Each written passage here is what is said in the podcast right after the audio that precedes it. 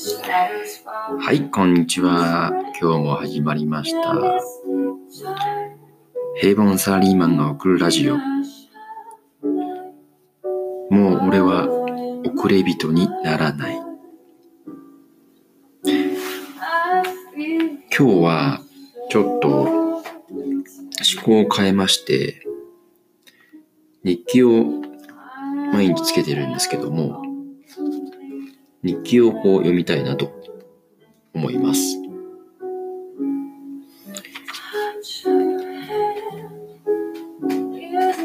12月25日、2019年。今日の朝は58.1キロ。体脂肪率19.0。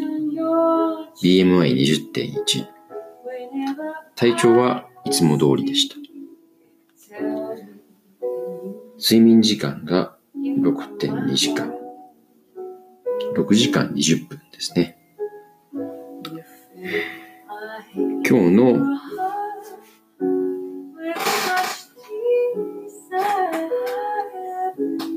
感動した言葉。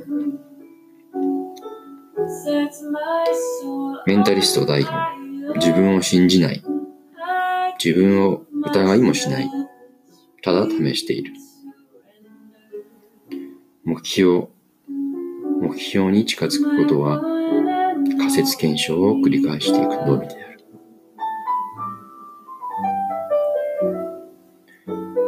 勝間和代さん。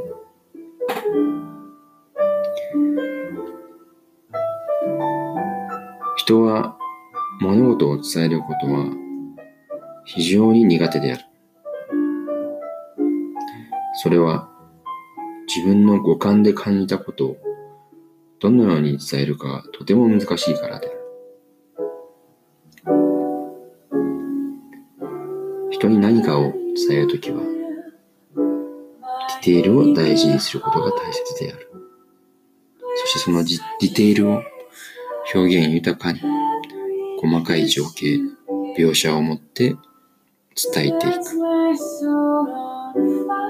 今日はこういったことを学びました。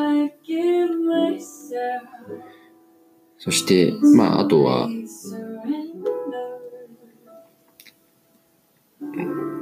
今日一日過ごした感想を別途書いているので、それを紹介したいなと思います。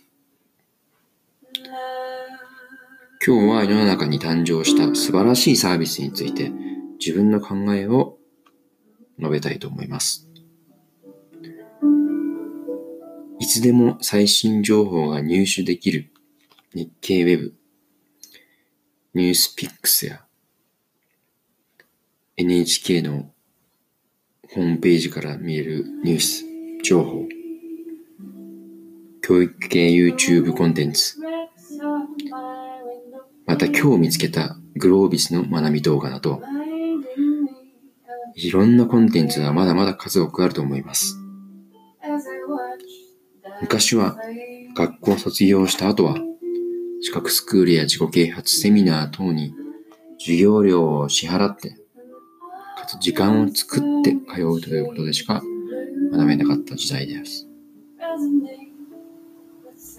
すなわちハードルがいくつもあって時間とお金に余裕がある人だけがさらにスキルを上げられるという状況、環境であったと思います。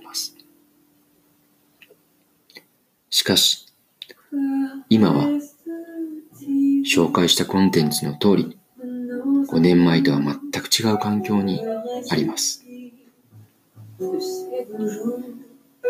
誰でも、いつでも、どこでも、インターネットさえあれば学べる時代になりました。もう本当に言い訳ができない状況です。やる人、やらない人で、1年間であっという間に差が出てしまう。もっと言うと、やらなければ時代遅れの遅れ人となります。しかし、一人でできるだろうか。そんな不安があります。百田直樹氏の著書で、夏の騎士という小説があります。この小説は、三人の冴えない弱虫の少年が、アーサー王物語に登場する騎士団に感銘を受けて、自分たちも騎士団を作って勇敢な戦士になろうと決意し冒険が始まっていくストーリーです。その中で騎士団としてレディーが必要なんですが、レディーとしてマドンナ的存在の女の子を指名しました。その女の子は容姿端麗です。その女の子が言いました。もし100位以内に入れば認めてあげる。3人の冴えない。当然、勉強もろくにできない。自分たちが必死になって頑張っていく。結果、どうなったか。3人、3人のうち1人は100以内に入ったのです。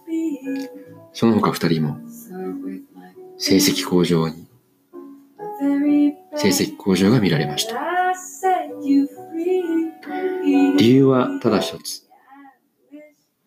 減産し得る仲間がいたからです。私もまた一つの目標に向かって共感できる仲間と突っ走っていきたいと思います。ありがとうございました。今日はやっぱりちょっと文字を読みながら話してるので、まあ、つまらないで話したかなと思います。明日はまた学びを一緒に共有したいと思います。それでは、平凡サラリーマン、ボンさんこと、ボンさんでした。また間違えましたけど。じゃあね。